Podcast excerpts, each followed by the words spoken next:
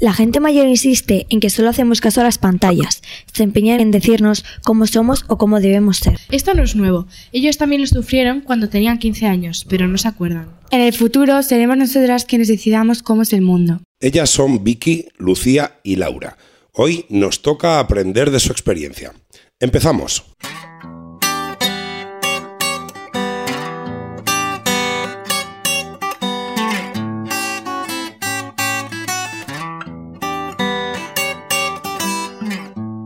Wanda presenta La Propagadora, en el medio del mensaje. Bienvenidos a La Propagadora, una consultora de comunicación que también se escucha. El episodio de hoy, como todos, no tiene ningún carácter científico. Son muchos los estudios recientes que pretenden reflejar cómo es la generación Z, la que sucederá a los ya crecidos millennials. Las estadísticas tienden a mezclar opiniones de adolescentes con las de jóvenes universitarios, con lo que las conclusiones no siempre son de fiar.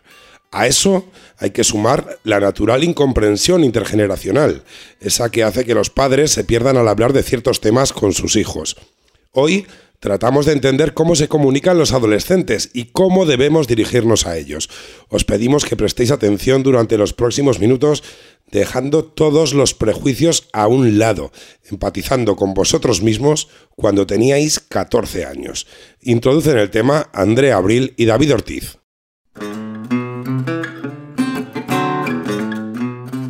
¿Qué hacías cuando ibas a octavo de GB? Lo más seguro es que no escucharas podcasts como este. De hecho, no existían los podcasts. Tampoco te interesaban tanto la política, la economía o los temas sociales. Bastante tenías con lo tuyo. Te pasabas el tiempo escuchando discos de los que ahora te avergüenzas. La adolescencia es una etapa clave. Determina nuestra visión del mundo y es el origen de algunos de los hábitos que mantendremos durante el resto de la vida. Con 15 años, algunos ojeábamos el periódico de nuestros padres. Hoy lo que toca es asomarse al smartphone o a las tabletas. Los mayores nunca entendemos adecuadamente a los más jóvenes, así que nos dedicamos a realizar estudios para conocer sus comportamientos. Estudios que dan lugar a mitos. ¿Están los miembros de la generación Z constantemente conectados a Internet? ¿Se olvidan de la vida social?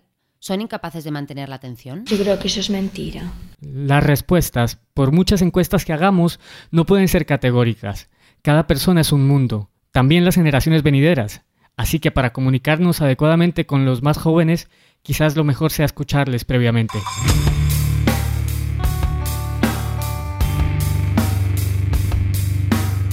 Para conocer cómo se comunican y cómo se informan los adolescentes, incluidos en la llamada generación Z, invitamos a nuestra oficina a Lucía, Vicky y Laura. Ellas, evidentemente, solo se representan a sí mismas, pero su punto de vista nos interesa como ejemplo. Hoy prescindimos de los estudios elaborados por adultos y las escuchamos a ellas. Empezamos directamente por lo más básico. ¿Cómo acceden los más jóvenes a la información? En las redes sociales, en Instagram sobre todo, hay una cosa que es, que es como lo más buscado y ahí te sale como lo, lo, lo, que, lo que ha pasado, lo actual y ahí te enteras de todo. También que hay famosos, por ejemplo, lo que pasó con Gabriel, que hay muchísimos que hay muchísimos famosos que como que lo promocionan y simplemente, bueno, no lo promocionan, pero como que lo ponen en sus historias, entonces tú te enteras, entras y al final pues te enteras de un poco de todo. El medio está claro. La información llega a los adolescentes a través de Internet en un sentido amplio. En cuanto al contenido más buscado, a los 14 años nadie piensa en política o en temas sesudos. No toca aún. ¿Qué información persiguen Lucía, Vicky y Laura? A ver, yo cuando busco, pues, yo que sé, internet o en redes sociales, sobre todo busco, yo que sé, influencers o cosas de maquillaje, no sé, cosas como que hago en mi día a día cuando estoy en casa, series, no sé. Eh, yo Internet básicamente lo uso para cosas puntuales, entonces eh, yo creo que así cosas de política y tal, si por ejemplo estamos hablando de un famoso o algo, pues a lo mejor me interesa su edad y la busco en Internet, pero tampoco eh, buscamos política y tal, preferimos eso, lo que ha dicho ella, influencers y cosas así. En ese entorno, con esos intereses tan concretos, los mismos que teníamos todos a su edad, ¿quién ejerce de prescriptor? ¿Solo los influencers? ¿Qué papel juega el entorno? Tomamos como ejemplo el mundo de la ficción. ¿A quién hacen caso nuestras expertas para decidir qué películas o qué series ven? Yo creo que prácticamente siempre eh, hay gente, si tú por ejemplo oyes una persona que te dice, oye, vete a esta serie, y otra persona también te lo dice, luego entras en la serie, mm, tienen, en, por ejemplo, en Netflix como una cosa que te pone el porcentaje de lo que sobre todo de lo que ves. Entonces, si hay un buen porcentaje y te interesa la cosa, la empiezas a ver. Si luego no te gusta, pero yo creo que normalmente lo que te recomiendan me suele gustar. Sí, en plan, yo. Em, yo normalmente para empezar a verme una serie, pues o una película, me veo lo primero el tráiler. Si el tráiler me llama la atención y veo pues que la descripción está bien, pues me atrae, lo veo.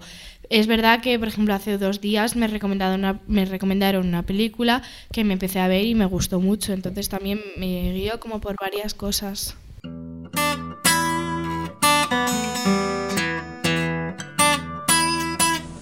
Supongo que no estáis preparados para esto. Pero les encantará a vuestros hijos. Internet, famosos, influencers y el entorno más cercano parecen las fuentes de información preferidas por los adolescentes. Nótese que las personas, ya sean youtubers, instagramers o compañeros de clase, se convierten en medios. ¿En qué lugar deja esto al actual ecosistema mediático? Quizás no accedan a él porque aún no sea el momento, nos lo cuenta Lucía. Tiene sentido, pero también es que es verdad que a nuestra edad tampoco como que... Es verdad que sí nos importa y tal, pero no le hacemos mucho hincapié. Entonces yo creo que en verdad está como muy bien estructurado, pero mm, al tampoco ser una cosa prioritaria, pues como que nos da un poco igual. En cuanto a los medios tradicionales, el lenguaje es un problema. Los adolescentes niegan ver la televisión, pero tan solo se refieren al electrodoméstico, no al contenido. Los programas más tradicionales cuentan también con un público joven, aunque resulte difícil de creer. ¿Qué interesa a nuestras invitadas de los formatos más tradicionales? Que haya salseo, que pasen cosas. O sea, si tú, por ejemplo, vas y hay un famoso, como que te interesa mucho lo que le pasa, si se enfada con alguien o si le gusta a otra persona, como que entretiene mucho. Por ejemplo, First Dates es, una, es un programa que es todo falso, pero claro, es como interesante, aunque ya no lo veo tanto, pero es como interesante. Supervivientes que se van todos a una isla y yo creo que a cada uno le dan un guion y tiene que actuar así, pero como que te entretiene muchísimo. En cuanto al entretenimiento, el interés está claro. Pero ¿qué sucede con los contenidos más informativos? En esta conversación nadie menciona a los periódicos ni a la radio. Todo es televisión e internet. ¿A qué medio otorgan mayor credibilidad las entrevistadas a la hora de consumir contenidos puramente informativos? Yo creo que la tele. Tele. Porque, Porque internet ahí pueden colgar lo que sea y... es verdad que si en, en internet no te ponen vídeos ni nada, es verdad que en la tele siempre no va a estar ahí el señor, siempre van, te van a poner vídeos. Entonces, si tú estás leyendo la noticia y no te ponen fotos ni vídeos, le vas a dar más credibilidad a lo que has visto. Eh, con en plan, las imágenes. También en internet tú perfectamente puedes crear una página web y poner la información que quieras, sin embargo en la tele te tienen que dar un espacio para poder poner tu noticia, etcétera.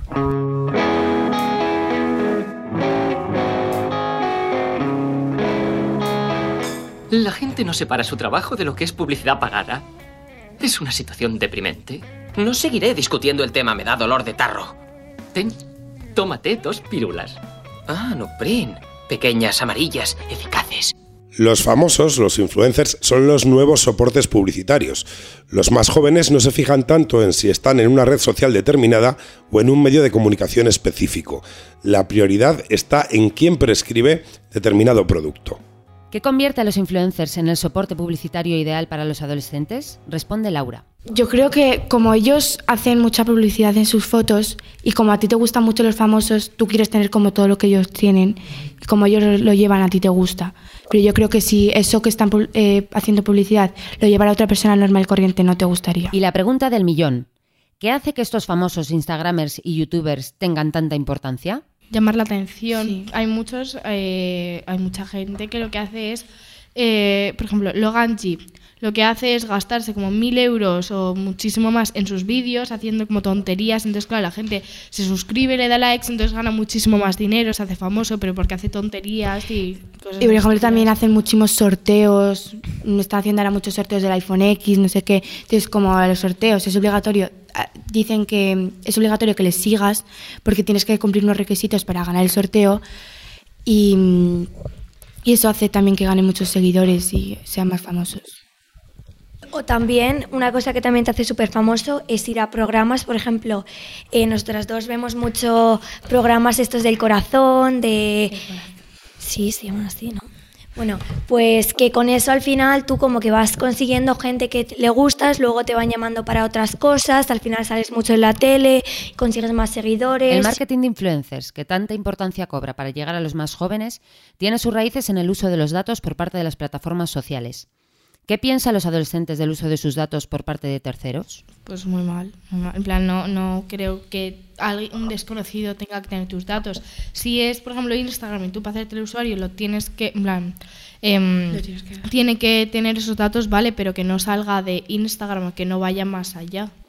Yo por una parte lo veo mal, porque sí que es verdad que no deben de robarte los datos, etcétera, pero por otra al final, si a ti no te dan lo que tú quieres, no vas a vender. Si yo, por ejemplo, me gusta el color azul y me lo venden todo en rosa, al final no van a vender. Sin embargo, si se enteran de que a mí me gusta el color azul y me lo ponen en color azul, pues van a vender mejor. Entonces, yo creo que por una parte está mal, pero al final consiguen que tú compres y que tú estés satisfecho. La gestión de la privacidad es importante en una edad en la que a todos nos gustaba hacer cosas a escondidas. Tememos que los más jóvenes no sean conscientes de a qué se exponen, pero la realidad de su día a día hace que estén vigilantes, quizá más que los mayores. Hace poco pasó en el cole con una chica que le con- en- con- consiguieron entrar en su cuenta y en plan como meterse en un seguidor. Entonces como que empezó poco a poco a meterse, no sé cómo lo consiguió, en mi cuenta, no sé si en las vuestras, pero en un montón de gente del cole. Entonces avisó que, que todo el mundo le verificara porque se había metido en nuestras cuentas sin darnos cuenta y claro, estaba como ahí, veía todo, pero mm, mm, ninguno lo sabíamos. Porque poca, como una vez al mes sí que miro los seguidores y tal, pero como que muy pocas veces reviso quién me sigue y quién no. Ser adolescente, en todo caso, es vivir en una permanente contradicción. Hasta ahora, según lo escuchado, parece que el único modo de llegar a ellos con soportes publicitarios son los influencers. Sin embargo, les proponemos a Lucía, Laura y Vicky elaborar un plan de medios, repartir 10 euros en distintos soportes publicitarios en función de su capacidad de llegar a la audiencia. Sorpresa, sorpresa, los más jóvenes no solo miran la pantalla de su teléfono móvil. A ver, yo pondría eh, publicidad por la calle, pondría como 4 euros. Luego, eh, anuncios tipo Instagram, pero que sea como muy visual, muy visual, muy visual, en plan, buena calidad, eh, como llamativo tal, le pondría como 2 euros. Eh, eh, un anuncio de la tele o eh, en esto de espacios de 30 segundos que no te vas, entonces claro, estás como atento, eh, le pondría también como 3, más o menos así. Claro, yo pondría, yo algún famoso que sea súper famoso y súper conocido de ahora, ahora, pues yo le, yo pondría ahí como, no sé, 3 euros y que él lo publique y haga publicidad de eso. Y luego también en la televisión pondría, mm, pondría anuncios que, que, que, publici- que hagan publicidad de esto. Y luego también en la calle, porque como en alguna calle muy que sea muy transitada por las personas para que lo puedan ver, pondría lo demás. Si lo pusiera en la calle, eh, lo pondría tipo, ¿sabéis las pantallas estas que hay? Porque ahí es como que lo ves más que si lo tienes en un papelito pegado en la calle. Yo ahí invertiría también pues unos dos o tres euros. Luego, en la tele sí que pondría básicamente un eslogan que diga lo que es, por ejemplo, en el del Canal Car, eh, todos sabemos que compran tu coche. Entonces, al final, si tú te dicen comprar tu coche, pues ya como que te sale decir eso. Entonces, yo haría un eslogan tipo eso para como promocionar y, y lo que ha dicho ella de un influencer o algo, venderle la marca.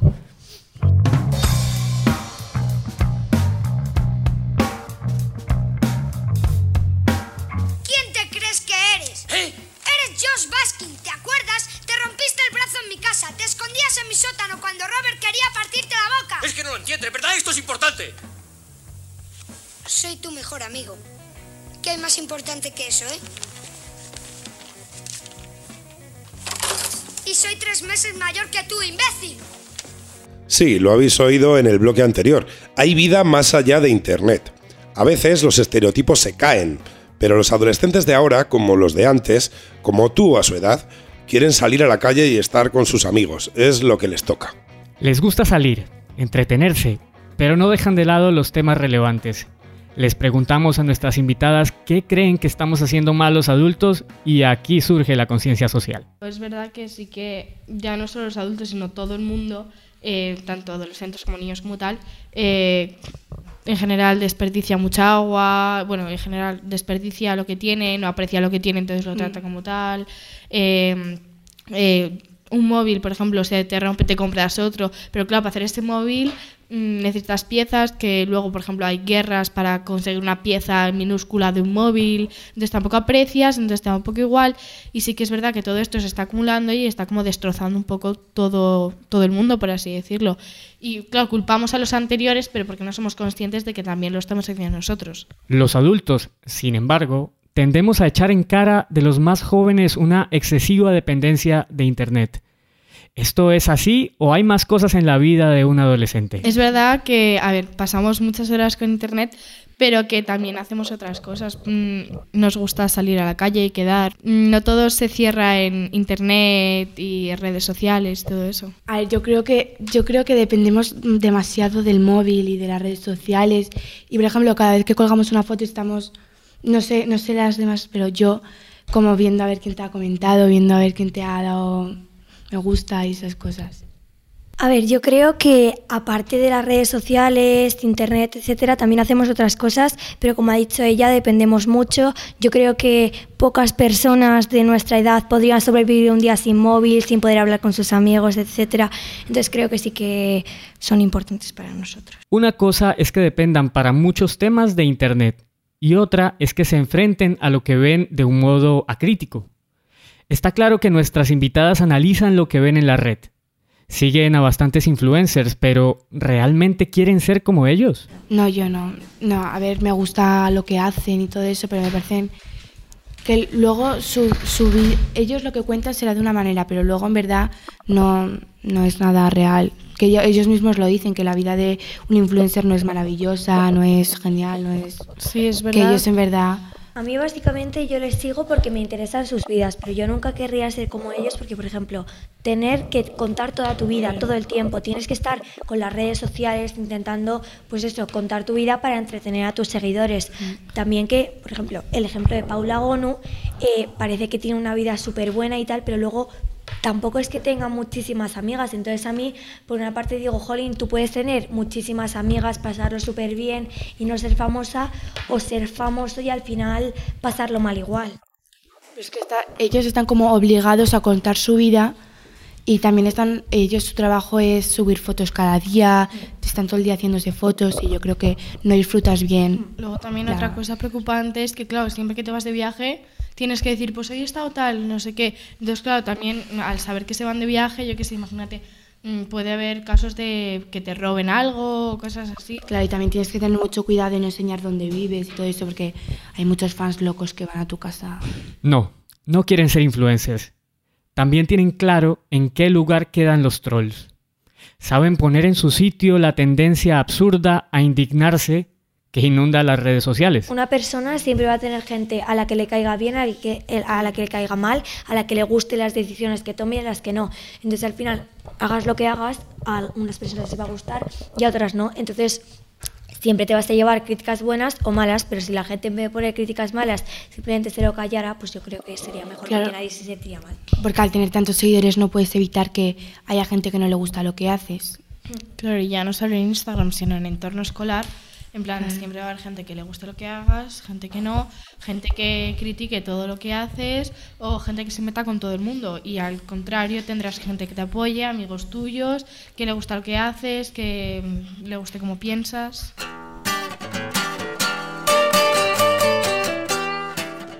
Miramos al futuro porque es lo que tenemos delante. Ya hemos entendido más o menos qué preocupa a nuestras invitadas a día de hoy y cómo se relacionan con los medios de comunicación. Pero su situación, como la de todos, es transitoria. Empezamos por una pregunta a bocajarro. ¿Creéis que dentro de tan solo cinco años accederéis a la información del mismo modo que lo hacéis hoy? No, ni de No. broma. No, porque también como que tú, aunque inconscientemente vas madurando, entonces piensas de otra forma, buscas las cosas también diferente. En plan, yo no busco las cosas igual que cuando tenía dos años menos. Yo creo que también habrán cambiado muchísimo las redes sociales y serán de otra manera, no serán como son ahora. Recordad que en esta conversación nadie ha nombrado a los periódicos, pero ¿y el resto de los formatos de entretenimiento seguirán siendo los mismos? ¿Seguirán existiendo el cine o los libros? Yo creo que el cine sí que va a seguir existiendo porque es algo que no solo los niños, sino que las personas mayores también lo disfrutan porque hay varios tipos de películas, etcétera. Entonces creo que el cine no va a cambiarse, pero hay otras cosas que sí. Los libros yo creo que ahora con los nuevos estos que hay mm, te los llevas, Kindle. sí, los Kindle esos, yo creo que los libros en poco tiempo porque hay que ahorrar papel, etcétera, entonces creo que ya van a También es verdad que mm, todo está evolucionando y también los cines, porque mm, hace poco fui a un cine como vi que te traían la comida, estabas en un sofá enorme. Claro, es verdad que todo va evolucionando, entonces el cine también creo que va a evolucionar no solo en ese aspecto, sino también muchos otros. A la hora de mirar al futuro, es fundamental dejar vía libre a la creatividad de las nuevas generaciones. Hablamos con Laura, Vicky y Lucía de ese mito de que los adolescentes no prestan atención a nada durante más de 8 segundos y la respuesta fue tajante. Yo creo que eso es mentira. Después descubrimos que algunos de los prejuicios que los mayores tenemos sobre los más jóvenes acaban convirtiéndose en realidad en las aulas, donde los profesores acaban explicándole a los alumnos cómo les gusta consumir y elaborar la información. Mucho visual. En plan, no mucho texto es lo que nos están sobre todo enseñando ahora en nuestros colegios, que es que tiene que ser muy poca información y mucho más visual, que traiga a la vista. No, es que yo creo que como impacta más una imagen que mucho texto. El texto al verlo tú como que no quieres leerlo, te da más pereza. Yo básicamente creo que los profesores eh, lo que intentan es que para nuestras presentaciones, para nuestra vida en general, que va a ser más visual y va a gustar más si tiene más imágenes que si, por ejemplo, es simplemente una pantalla llena de texto. No vale enseñar en las escuelas que hay que utilizar poco texto y luego quejarse de que los jóvenes no leen o escriben adecuadamente. El futuro de los adolescentes también lo creamos los adultos.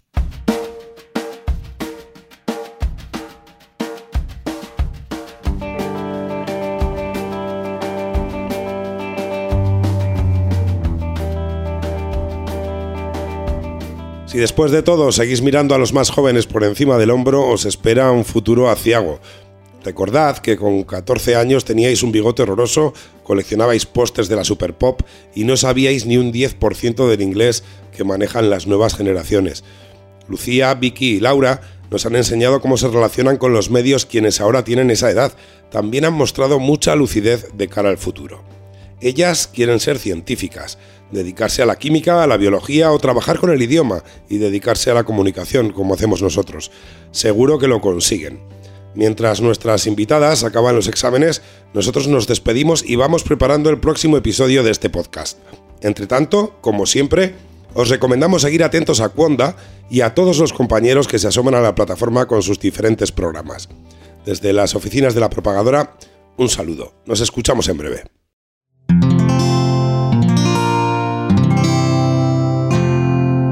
Puedes escuchar más capítulos de este podcast y de todos los que pertenecen a la comunidad Cuonda en cuonda.com.